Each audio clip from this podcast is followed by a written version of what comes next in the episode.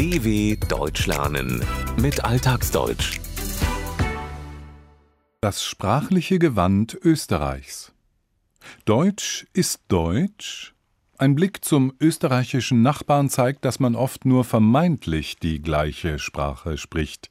Ein sprachlicher Exkurs in die Welt der Austriazismen. Dass Deutsch nicht gleich Deutsch ist, weiß jeder, der sich im deutschsprachigen Sprachraum bewegt, abgesehen von den Tausenden von Dialekten in jedem der Länder, die nicht normiert sind und in der Umgangssprache verwendet werden. Um die Frage zu beantworten, wovon wir eigentlich sprechen, wenn wir von österreichischem Deutsch, Schweizerdeutsch oder Bundesdeutsch, oftmals Hochdeutsch genannt, sprechen, gilt es, eine grundlegende Unterscheidung zwischen Dialekt und Standardsprache zu treffen, sagt Dr. Brigitte Sorger von der Pädagogischen Hochschule in Wien. Wir reden nicht von Dialekt. Ganz wesentlich, das zu betonen, wir reden von dem, was man als Hochsprache oft bezeichnet, Standardsprache also jene Sprache, die man auch in der Öffentlichkeit für Vorträge, in Nachrichtensendungen, also wirklich in einem gehobeneren Standard verwendet. Und hier gibt es halt große Unterschiede zwischen dem deutschen, dem schweizerischen und dem österreichischen Deutsch. Allerdings gibt es die nicht nur beim Wortschatz, worauf sich die Begriffe Austriazismen und äh, Teutonismen und Helvetismen beziehen, sondern es gibt auch diese Unterschiede bei der Aussprache, bei den grammatikalischen Strukturen der Morphologie. Es gibt auch Wörter, die kommen in allen drei Varianten vor, bedeuten aber was anderes in den Ländern. Und da wird es, finde ich, besonders spannend. Zwar spricht man von der deutschen Sprache, allerdings unterscheidet sich diese in den deutschsprachigen Ländern durchaus. In jedem dieser Länder gilt ein eigener Standard, eine meist durch Regelwerke wie dem Duden oder dem österreichischen Wörterbuch und Normen festgelegte Standardsprache, auch Standardvarietät genannt. Unterschiede in diesen Standardvarietäten zeigen sich nicht nur bei der Aussprache, sondern auch in speziellen Ausdrücken, einem eigenen Wortschatz, der sich von Land zu Land unterscheidet. Im österreichischen Sprachraum spricht man hier von Austriazismen, im Schweizerdeutschen von Helvetismen und im Bundesdeutschen von Teutonismen. Manche Austriazismen können bei Deutschen, die nach Österreich kommen, schon mal zu Verwirrung führen.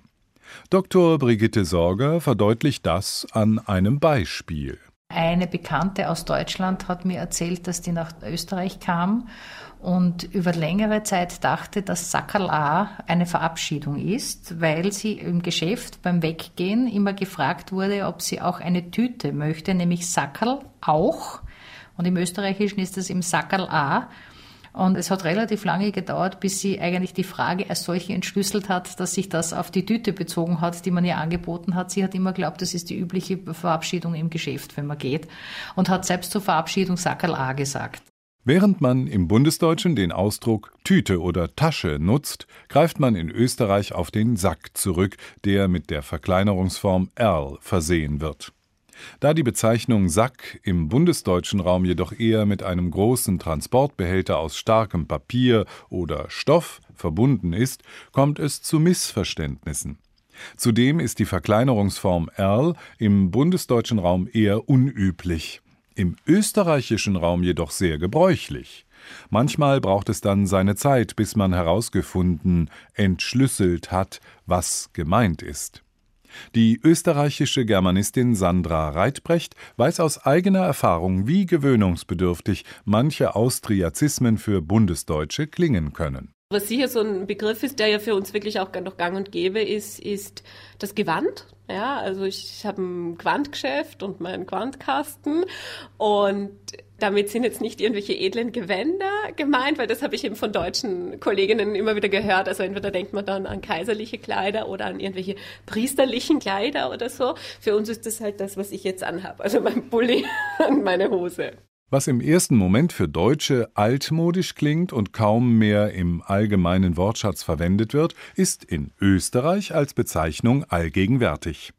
Bei einem Gewand bzw. Quant handelt es sich keinesfalls um etwas, was zu festlichen Anlässen getragen wird, sondern um das, was man täglich anzieht.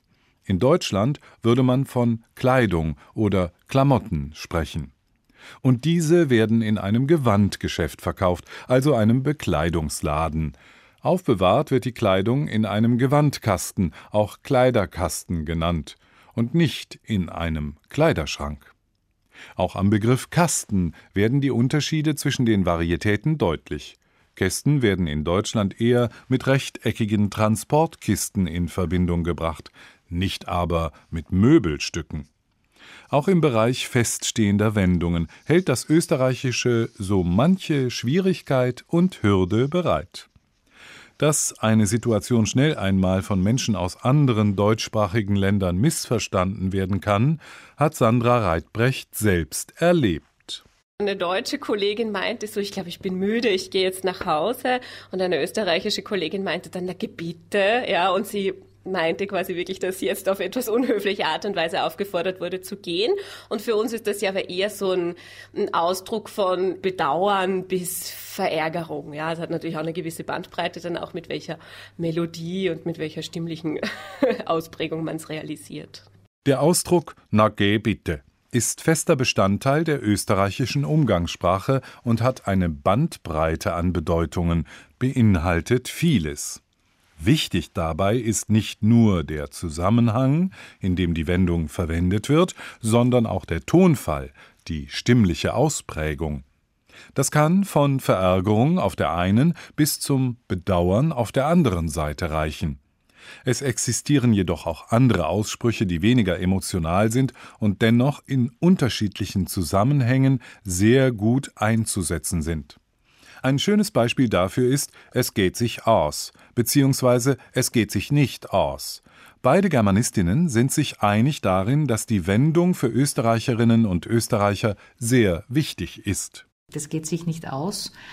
Also das ist etwas Unverzichtbares für die österreichischen Verhältnisse und bedeutet eigentlich, ja, eben, dass man es nicht mehr hinbekommt aufgrund mangelnder Ressourcen, Zeit, Energie, Lust weil irgendetwas fehlt, dass man es noch fertig bekommen kann. Weil das wirklich ein sehr praktischer Ausdruck ist, ähm, der anscheinend eben in Deutschland so nicht äh, genutzt wird und der aber in vielen Situationen einfach anwendbar ist. Also sowohl im zeitlichen Sinn, aber auch wenn es um Mengen geht. Ja, also man sagt, okay, das geht sich nicht mehr aus, ich habe nicht genug Mehl oder wenn ich etwas backe, ja, es geht sich aus bzw. es geht sich nicht aus bedeutet also, dass etwas funktioniert bzw. nicht funktioniert. Im Bundesdeutschen würde man hierfür eher die Wendungen das haut hin oder das klappt, passt verwenden. Es geht sich nicht aus ist jedoch um einiges vielfältiger einsetzbar. Möchte man beispielsweise einen Termin mit jemandem absprechen, so kann dessen Antwort es geht sich nicht aus bedeuten, dass er keine Zeit hat, aber auch, dass er keine Lust und Energie hat. Man kann diesen Ausspruch aber auch verwenden, wenn man keine ausreichenden Mittel hat, es einem zum Beispiel an materiellen Ressourcen mangelt. Das kann Geld sein oder aber auch mal das fehlende Mehl zum Backen. Bei aller Sprachvarietät des Deutschen ist für Dr. Brigitte Sorger etwas sehr wichtig. Sprache soll man leben lassen, das ist das Wesentliche. Es geht auch nicht darum, dass es da bei jeder Aufschrift der Topfenklammer Deutschland Quark stehen muss. Das sehe ich weitaus nicht so wichtig als der Informationswert. Sprache hat eine Funktion, sie soll in dem Fall informieren, in anderen Fällen soll sie auch Intentionen, Gefühle, Wünsche ausdrücken und dann muss ich diese Freiheit lassen. In den deutschsprachigen Regionen sollte nach Ansicht von Brigitte Sorger wichtig sein, was man ausdrücken möchte. Die Funktion der Sprache sollte in den Vordergrund gestellt werden. Wer also in Österreich im Supermarkt Topfen kauft, sollte wissen, dass es beinahe das gleiche Milchprodukt ist wie in Deutschland der Quark. Es heißt nur anders. Wer mehr über die Varietäten des Deutschen erfahren möchte, für den lohnt sich ein Blick ins Variantenwörterbuch des Deutschen oder in die kostenlos zugängliche Duden-Ausgabe zum österreichischen Deutsch von Jakob Ebner. dw.com/langsame Alltagsdeutsch